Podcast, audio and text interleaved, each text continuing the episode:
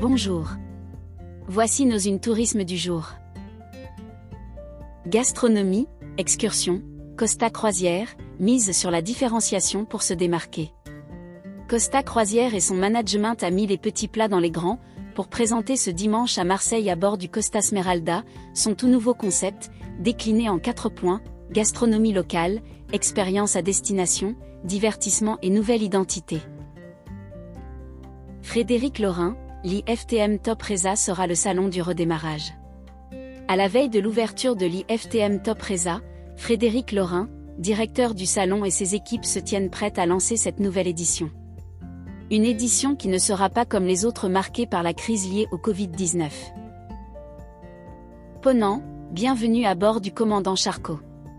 Ponant a inauguré, le 28 septembre 2021 au Havre, son premier navire de haute exploration polaire, le commandant Charcot.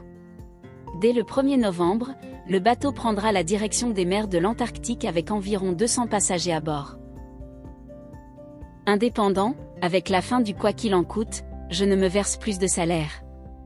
Nous vivons depuis quelques jours une véritable effervescence, avec l'approche de l'IFTM Top Reza mais aussi la décrue du coronavirus.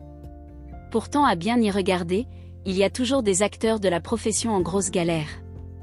Les commerciaux indépendants du tourisme dont les carnets de commandes se remplissent doucement, se retrouvent sans aide. Élion de Villeneuve, Austral Lagon, ça y c'est la reprise. Relance des actions commerciales, réactivation des équipes et parution des brochures. Austral Lagon est un ordre de marche. Pour Élion de Villeneuve, directeur général du Voyagiste, la reprise est bien là.